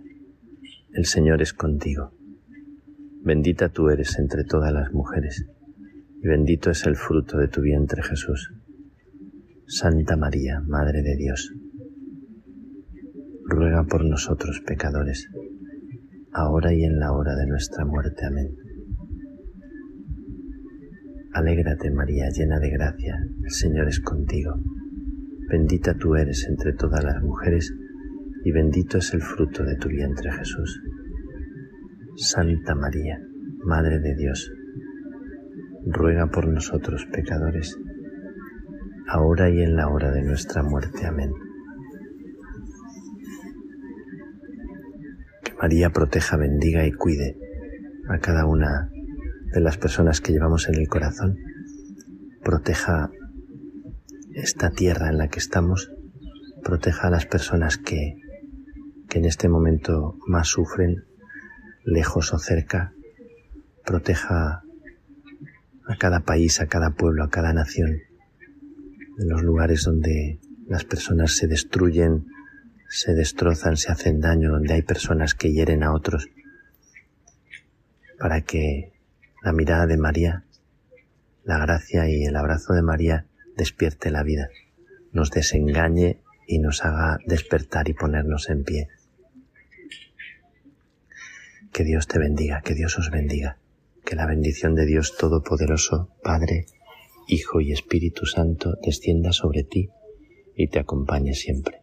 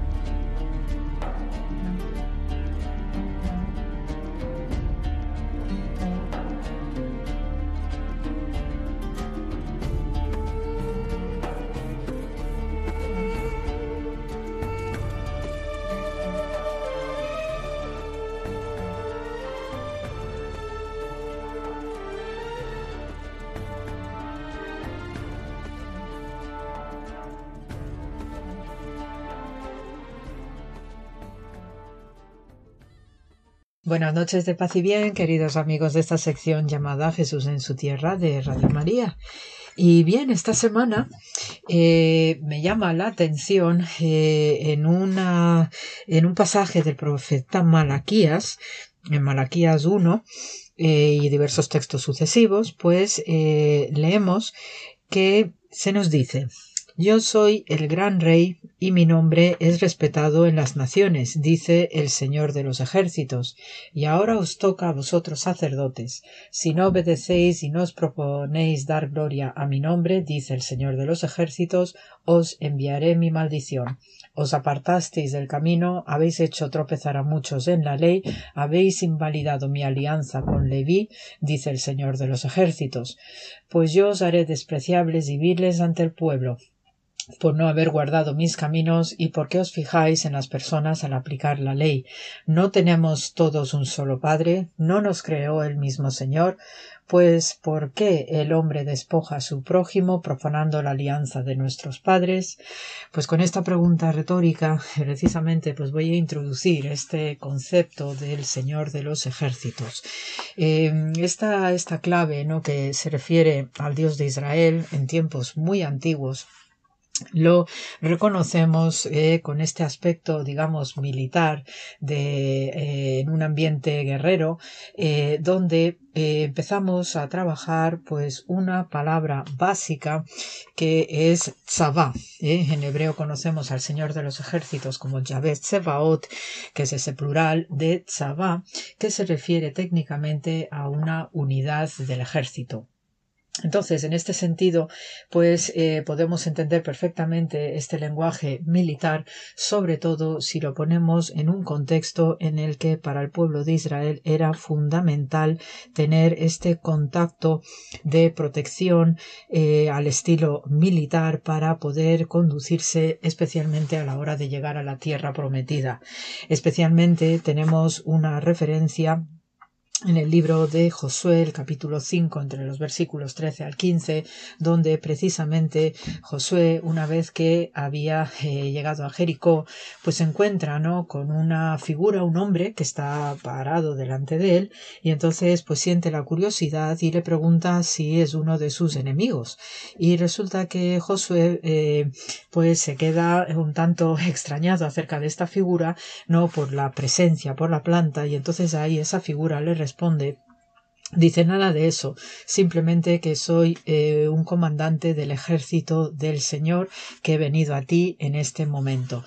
Entonces justo, ¿no? Pues coincide esta figura eh, que representa al Señor de los ejércitos en estos pasajes de lo que es la historia de Israel, eh, especialmente este de Josué en Jericó, pero también en lo que significa este acompañamiento de un Dios guerrero que conduce a la victoria al grupo del Éxodo y especialmente a Josué en lo que es la entrada y la toma de la tierra prometida. Este es un eh, lenguaje muy singular para este Dios de Israel que habitualmente pues se le suele conocer en la época de Jesús como Padre, pero también es un Padre firme, poderoso, potente y sobre todo pues esta asociación en este tiempo tan antiguo donde hay este pueblo de Israel que ha salido de, de Egipto, que se ha librado de esa esclavitud y que está vagando por el desierto, pues también necesita un apoyo digamos extraordinario para todas las eh, digamos, peligros y los adversarios que se iban encontrando en el camino. Y es precisamente Josué, que es este lugar teniente de Moisés, el que hace efectiva la entrada de Israel en el antiguo Canaán, que es donde ve reforzada precisamente este aspecto militar y, y, de defensa y de protección de este Señor de los ejércitos. Esta es una forma antiquísima también en todo el acervo cultural próximo oriental de ver a este señor de los ejércitos en relación con lo que es la forma de los hebreos de contemplar la naturaleza y sobre todo el cielo. Y ahora veréis en la explicación por qué digo esto. Porque este epíteto aplicado al Dios de Israel del Señor de los ejércitos viene porque es un Dios celestial, es un Dios cuyo ámbito pertenece al cielo y es el cielo tanto de día, donde preside el sol, y también de noche donde viven las estrellas. Entonces, en el acervo eh, cultural próximo oriental, los semitas y los hebreos en particular miran mucho al cielo y por eso, pues, desde muy antiguo tenemos que el origen de las ciencias astronómicas eh, a través de los babilonios, también del antiguo Egipto, también de los cananeos, por extensión los hebreos, los fenicios, todo este mundo de gentes que están acostumbrados a mirar al cielo y interpretan a través de las estrellas, a través del vuelo de los de las aves, determinados comportamientos atmosféricos, pues eso es lo que les da ese patrón de consuelo, de esperanza y de apoyo a través de los acontecimientos atmosféricos. Y el hecho de que tengamos en el ciclo patriarcal, esos primeros contactos que hace Dios con el patriarca Abraham, diciéndole que tu descendencia será tan numerosa como las estrellas del cielo, pues tiene este mensaje de fondo de estos hebreos que están mirando constantemente al cielo y no solamente recuerdan lo que es la promesa patriarcal de la descendencia de Israel, que será tan numerosa como esas estrellas del cielo, sino que también en este sentido y en este momento concreto de la entrada a Canaán de Josué, donde se le aparece esta figura sobrenatural que viene hablando en nombre del Señor de los ejércitos, pues da esta inspiración concreta de que esas estrellas forman parte del ejército de Dios que está acompañando a Israel continuamente a lo largo de su historia.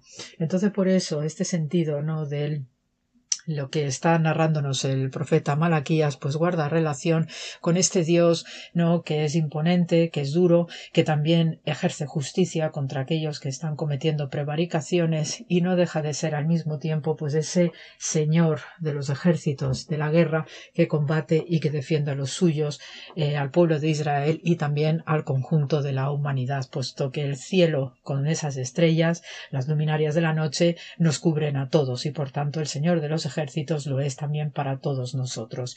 Eh, son claves formidables, fabulosas, pues para entender estos mensajes que hay de fondo de acompañamiento de Dios con brazo firme y que también está estrechamente relacionado con lo que después en el mundo judeo-cristiano se va a entender como los ángeles. Y entonces en esta dirección pues eh, tenemos el formidable superángel San Miguel que siempre está presente con una espada en lo alto dispuesto pues para defender, para controlar a los adversarios, a los enemigos, al maligno, para precisamente protegernos a todos. Entonces de todo este espíritu que está relacionado con esta historia, esta tradición tan antigua del Señor de los ejércitos para este pueblo hebreo que una vez que salió de Egipto se va a ir construyendo con la entrada a Canaán, pues todo ese acompañamiento, digamos, firme y militar del Dios eh, Supremo, pues se va a traducir con ese ejército de ángeles que va a acompañar también a Dios en la tradición judeocristiana y por extensión al resto ya del cristianismo que se mueve hacia el mundo de los gentiles. Entonces, por ello, pues tenemos eh, pues esas figuras sobrenaturales, angelicales, que también nos acompañan y nos defienden, nos protegen de las, eh, en los momentos en los que hay injusticia cometidas eh, contra nosotros.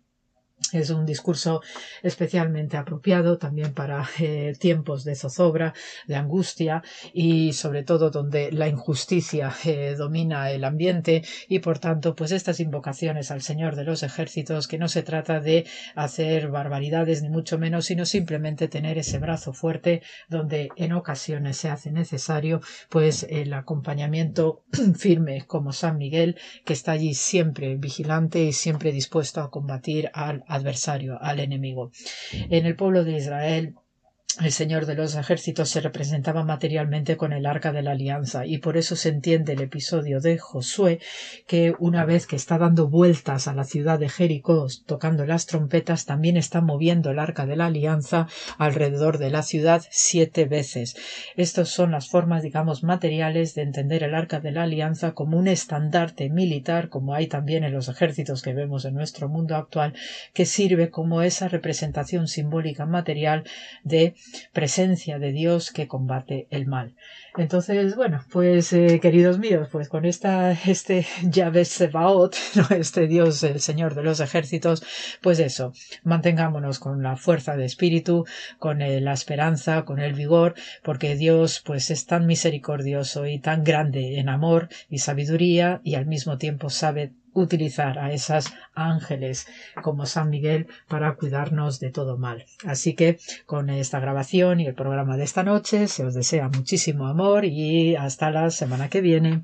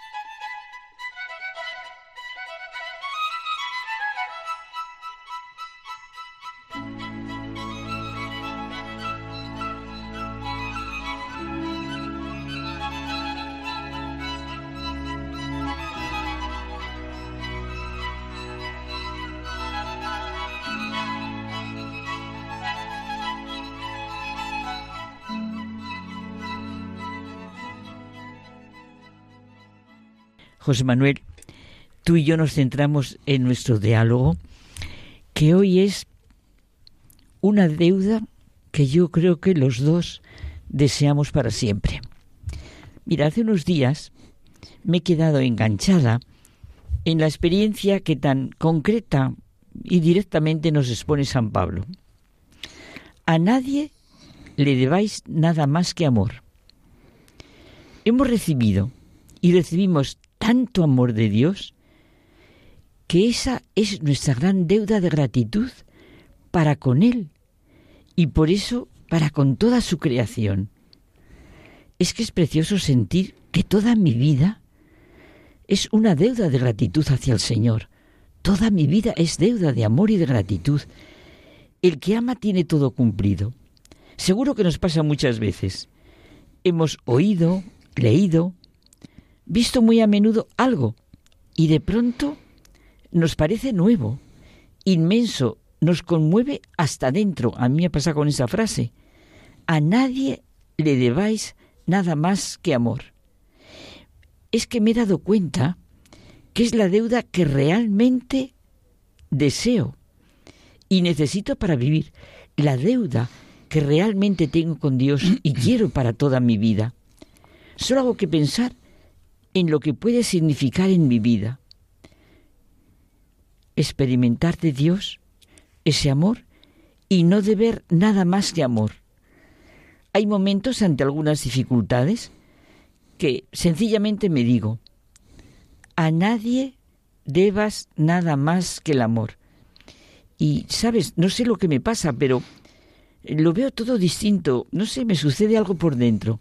También me sirve de, examen para ver la veracidad o mentira de mi vida, de mis relaciones.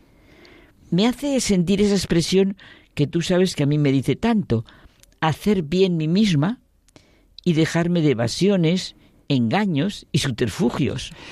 Mira, o como dice Benedicto XVI, es que esto es muy importante tenerlo claro. En el centro de toda la novedad del cristianismo, su esencia más propia es el amor. El amor del que Dios nos colma y que nosotros debemos comunicar a los demás. Esta es la clave de todo, el amor. Esto es el amor cristiano. Me gusta mucho que recuerdes esto de Benedicto XVI porque es la encíclica suya tan maravillosa, Dios es caridad, hemos creído en el amor de Dios. Así puede expresar el cristiano la opción fundamental de su vida. Es precioso, ¿eh? Mm. O sea, mi opción fundamental es creer en el amor de Dios. No se comienza a ser cristiano por una decisión ética, yo eso me lo sé de memoria, o una gran idea, sino por el encuentro con un acontecimiento, con una persona que da un nuevo horizonte a la vida. Y claro, entonces una orientación decisiva. Por eso, verdaderamente pensar en el amor es pensar en esa encíclica de Benito XVI que tú has recordado. Sí, sí, sí.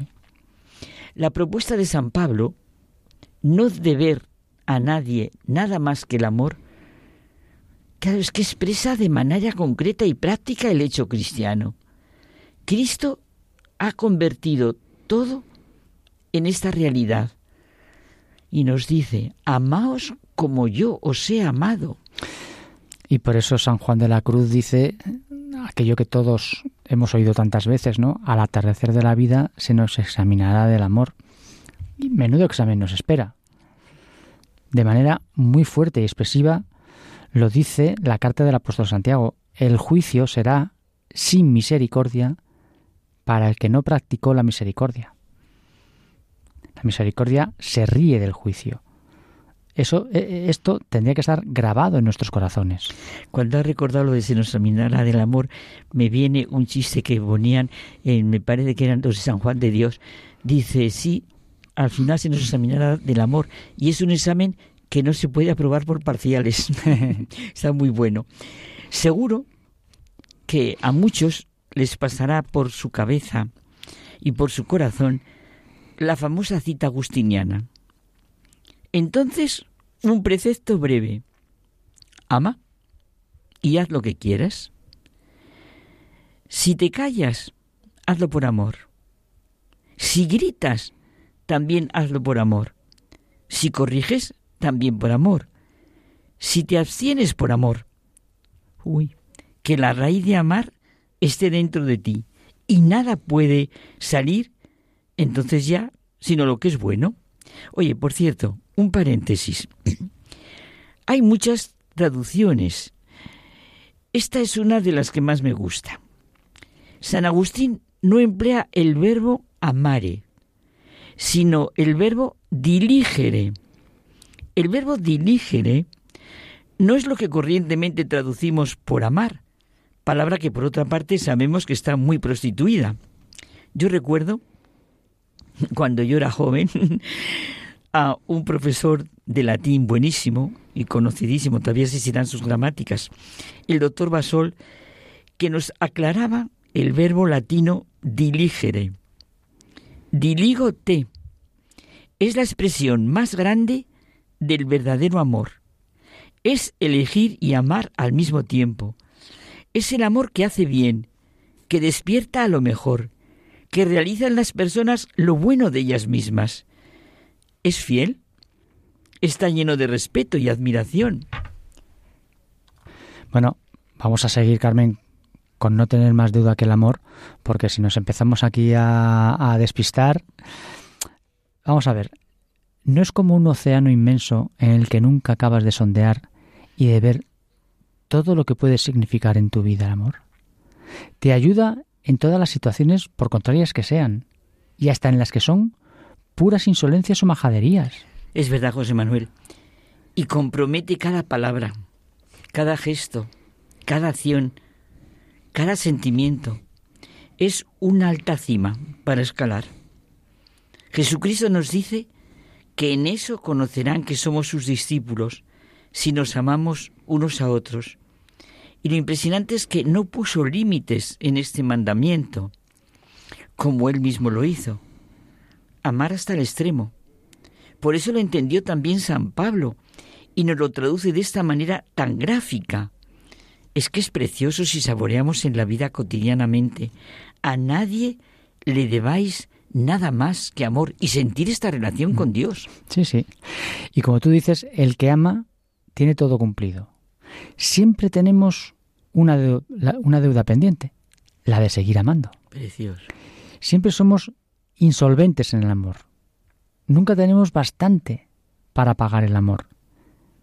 Eso es ser realmente cristiano, vivir esta corriente del amor, en este realismo del amor, en esta dinámica del amor.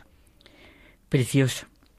La deuda pendiente de seguir amando. Sí, el amor del que hablamos, el diligote, que diría mi profesor, no es un puro sentimiento, ni palabrería más o menos idealista. Se realiza en cada momento, en cada obra, en cada dificultad, desde luego con nuestras limitaciones, caídas, errores, pero con amor. Lo que hemos recordado, si te callas, hazlo por amor. Si gritas, también hazlo por amor. Si corriges, uf, qué bien, también por amor. Si te abstienes por amor. Que la raíz de amar esté dentro de ti. Y nada puede salir sino lo que es bueno. Todo se convierte y purifica.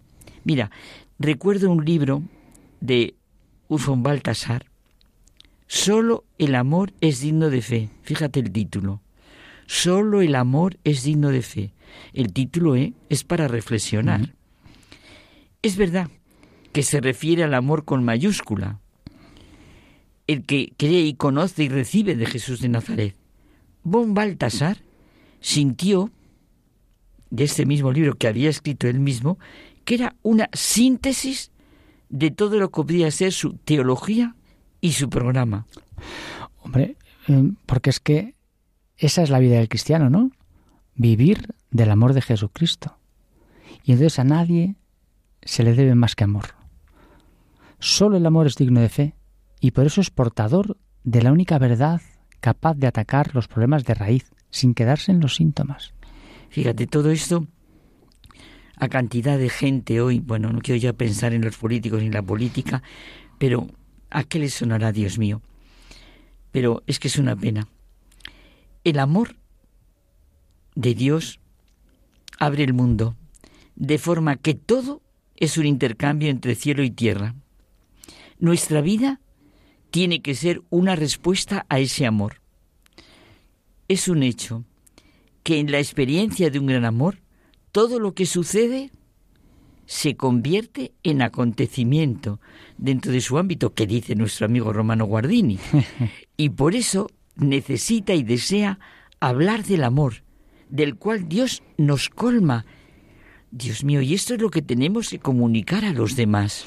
Y tenemos que comunicar a los demás e, e interiorizar nosotros que nuestra vida tiene que ser una respuesta a ese amor que hemos recibido. Esta es la auténtica lógica y la verdadera fuente de la felicidad.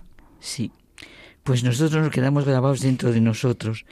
A nadie le debamos más que amor, deuda de la, en la que deseamos vivir, por supuesto, nuestra relación con Dios y así con esa dinámica con los demás. Oye, y para terminar nuestro diálogo, pensamos en la encíclica del Papa Francisco, Fratelli Tutti, porque es que es una llamada al reconocimiento mutuo como hijos de Dios y por consiguiente una llamada urgente en el mundo que vivimos, Dios mío, a la fraternidad y a la amistad para la reconstrucción de un mundo herido. Una invitación a tener el corazón abierto al torrente de amor y que viene de Dios, única fuerza para reconfigurar un mundo nuevo de estructuras sociales y políticas más humanas y justas, donde nadie queda excluido. Y ya nos tenemos que marchar, pero quedémonos con esto, ¿no? Una deuda para toda nuestra vida. A nadie debamos más que amor. Qué bien, y vivir de esta deuda. Hasta la semana que viene. Hasta la semana que viene.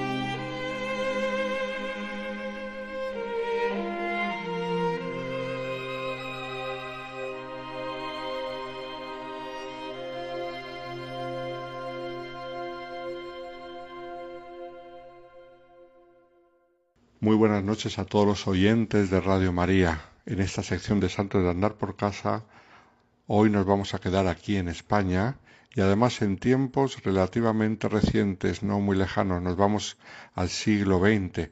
Concretamente vamos a hablar de la persecución religiosa que ocurrió en nuestro país desde el año 1961 hasta el 1939. No se puede hablar, como hacen algunos, de mártires y persecución durante la guerra civil, porque en realidad, como está bien demostrado, la persecución empezó ya en el año 31 y si es verdad que duró prácticamente hasta el final de la guerra civil en el 39. pero ya hubo víctimas mortales por causa religiosa y por tanto auténticos mártires en el año 1934, por ejemplo, antes del estallido de la guerra. Pues de todos estos mártires sobre los cuales podríamos hablar mucho y pasar semanas y semanas y semanas y meses recordándolos porque son tantos, hoy queremos recordar a una de ellas, un testimonio muy hermoso, la Beata María Victoria Valverde, que era una franciscana de la Divina Pastora, y fue brutalmente asesinada por los milicianos por la única razón de ser por aquel entonces la superiora de la comunidad de su congregación en el pueblo de Martos, en Jaén, al estallar la guerra civil española. Y vamos a recordar su martirio a través de uno de los testigos de su proceso de canonización, una testigo, una hermana de comunidad, mucho más joven, porque la beata María Victoria ya era más mayor. Sin embargo, hubo una religiosa joven que se salvó, como luego veremos, y que ha contado eh, un hermoso testimonio mm, de todo lo que ella vio y de todo lo que ella vivió. Y por lo tanto, cosas que ella sabe con certeza y que nos las narra con la frescura del testigo directo. En este testimonio jurado, mm, no vamos a decir quién fue esta religiosa, pero nos interesa sobre todo ver cómo describe el ambiente anticlerical reinante en los comienzos de la guerra civil. Y la falta de motivaciones para la masacre que hicieron de sacerdotes y religiosos que no fuesen ese anticlericalismo. Y que se ve claramente la muerte de Sor María Victoria, que nunca se había metido en política ni nada similar y que no tenía enemigos, es más que era muy querida en el pueblo de Martos, donde llevaba años destinada y trabajando pastoralmente. En ese testimonio también leemos sobre la crueldad de los asesinos y luego, por fin, algo típico de los cristianos, o que por lo menos debería ser. Y además como muy específico, porque nos lo pidió el Señor, que es el perdón a los enemigos. Entonces narra esta religiosa que pudo salvar la vida, que Victoria era muy querida por los miembros de la comunidad de allí, de la Divina Pastora en Martos, también muy querida por las alumnas del colegio, las personas allegadas, los padres de las alumnas, y todo por su trato amable y delicado, porque era una religiosa virtuosa, alegre, tenía mucho don de gentes y además destacaba en ella la prudencia, la caridad, la humildad. Es más, insiste esta religiosa en que la beata María Victoria era humildísima. Se dedicaba en ese tiempo, cuando estalló la guerra, a las clases de labores y bordados con las alumnas mayores, si bien mm, antes había hecho otras cosas en la comunidad. Realmente no tenía una preparación intelectual destacada, pero influía mucho mm, por lo buena que era. Tenía mucha autoridad moral en su congregación. E incluso, a pesar de no ser una mujer muy intelectual, se rumoreaba que podía ser la futura superiora general de la congregación. Sin embargo, el Señor tenía otros planes para ella.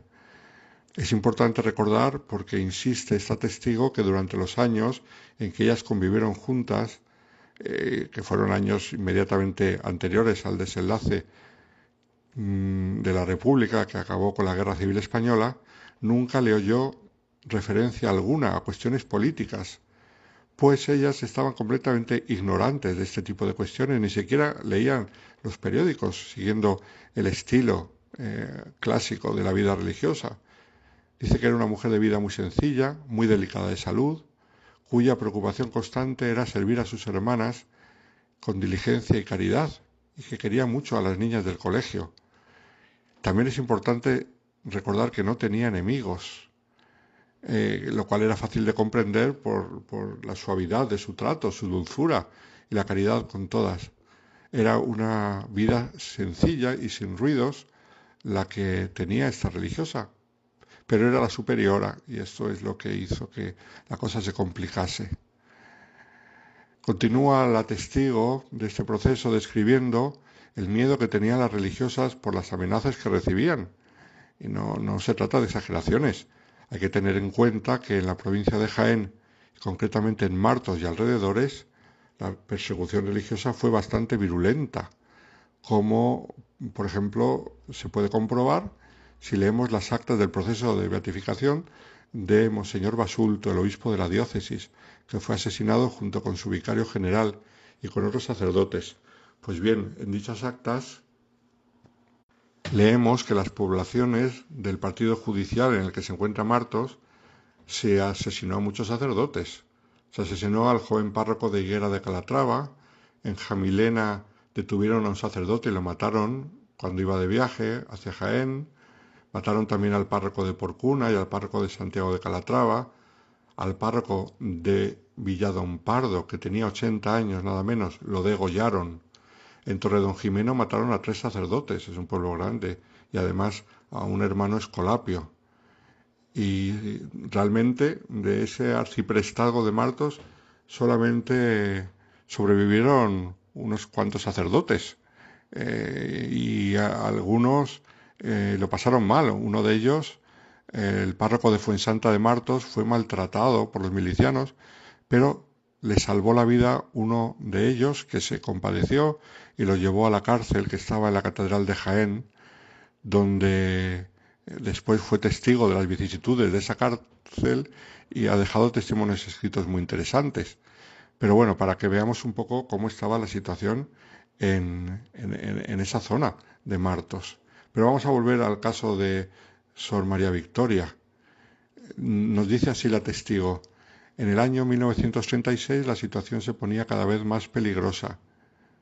Ya hacía tiempo que algunas de las hermanas de la comunidad vestían de seglares para poder dictar clases en el nivel secundario, pasando desapercibidas como religiosas, pero se fue complicando cada vez más la situación. Se suspendieron las clases y empezaron las amenazas telefónicas y verbales. Y al ver el cariz que estaba tomando la situación, María Victoria, la superiora de la casa, permitió a las religiosas que si querían se fueran con sus familias o con personas allegadas al colegio. Entonces en poco tiempo salieron todas, menos María Victoria y, dos más, que fueron las que después eh, tendrán que abandonar el colegio días después. Pero bueno, los primeros días estaban allí y después de haber tenido varios registros y a la fuerza tuvieron que abandonarlo. Una de ellas, eh, la madre Amparo, que era de avanzada edad, le dio mm, tal impresión el obligarla a quitarse el hábito que se trastornó, perdiendo sus facultades mentales de hecho, no había medio ni fuerza humana para sacarla del convento, ni por las amenazas de los milicianos, ni de los fusiles que la apuntaban. Entonces, esta monja religiosa que nos cuenta lo que pasó, dice que la tuvo que coger por debajo del brazo y, con una fuerza incluso superior a sí misma, eh, sosteniéndose con la barandilla de la escalera, pues la pudo sacar a la calle. En ese intervalo los milicianos estaban invadiendo la casa entera y profanando los objetos religiosos que encontraban a su paso. De hecho, cuenta la religiosa que a sus pies arrojaron un hermoso mm, crucifijo y lo rompieron, lo hicieron pedazos. Entonces ella exclamó, ¡ay, Virgen Santísima! A lo que los milicianos le replicaron, piense usted lo que dice que le puede costar la vida. O también oyó decir a otros milicianos siendo ella más joven, lástima de mujer metida en el convento. Les pidieron que les permitieran recoger una muda de ropa, lo cual lo hicieron, vigiladas constantemente, y también lo que hicieron en un momento de distracción de los milicianos fue consumir las especies sacramentales que estaban en el sagrario para evitar profanaciones, que era lo normal que hacían en aquellos momentos. Entonces empezó un calvario para las tres religiosas de encontrar dónde alojarse. Les acogían en algunas casas, pero claro, ellas no querían molestar, las personas de las casas tenían miedo, con lo cual iban un sitio para otro, se tuvieron que dividir en diferentes casas y mientras tanto el ambiente clerical iba creciendo cada vez más y así llegamos al 25 de julio, fiesta del apóstol Santiago, en la cual nos narra esta religiosa que se armó un gran alboroto en, la plaza de Fuente Nueva, delante de la iglesia de San Francisco, que era donde estaba el colegio, y se enteraron que habían sacado las imágenes arrastrándolas por las calles. La divina pastora, por ejemplo, después de romperla en varias partes, la tiraron a un pilón que había en la fuente de la plaza, la fuente nueva, que daba nombre a la plaza, y la imagen del niño Jesús la ataron por el cuello y la llevaron arrastrando por varias calles hasta que se hizo pedazos. En estas mm, ocurrió que mm, obligaban a Sor María Victoria, que era la superiora del convento, a ir al ayuntamiento para mm, decir dónde estaban las religiosas. Al principio cada 15 días, después cada 8 días y al final todos los días. Como Sor María Victoria estaba delicada de salud, a veces ya no podía ir y pidió permiso para que esta religiosa joven fuera en vez de ella y eh, a duras penas se lo concedieron, pero con mucho miedo, porque es que no te podías fiar de nadie.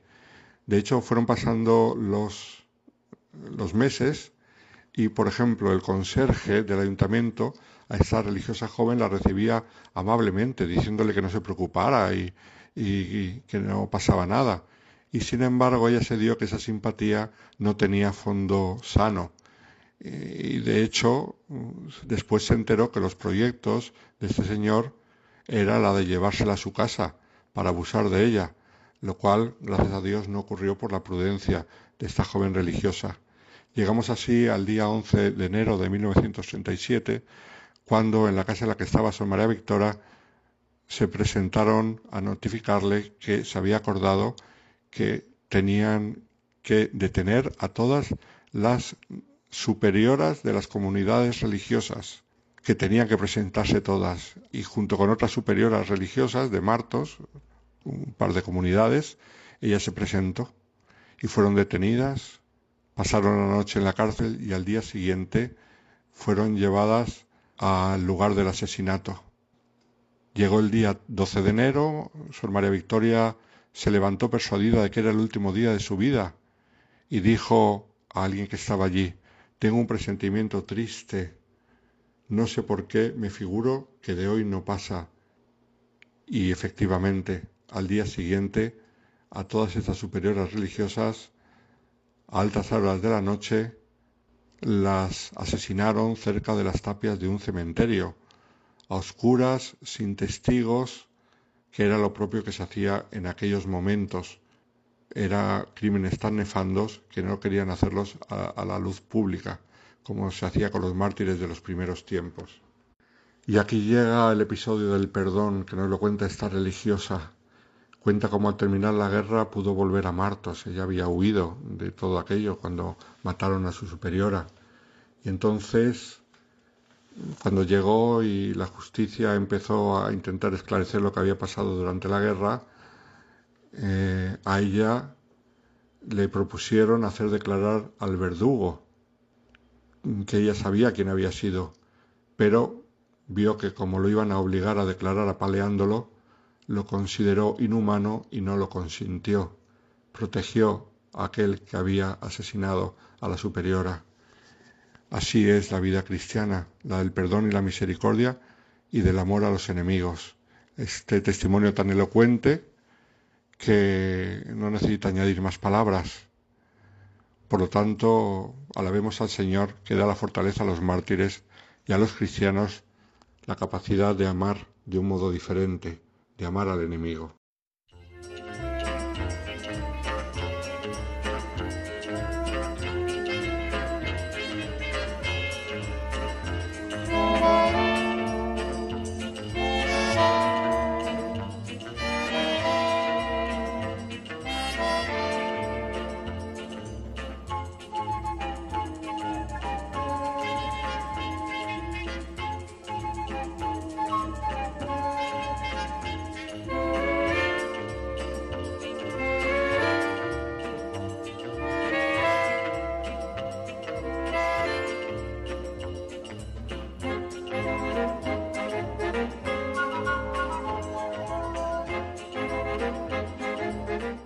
Nos despedimos hasta el próximo programa y os agradecemos que nos hayáis acompañado en esta noche en la que los protagonistas han sido los clásicos. Que tengáis una feliz semana.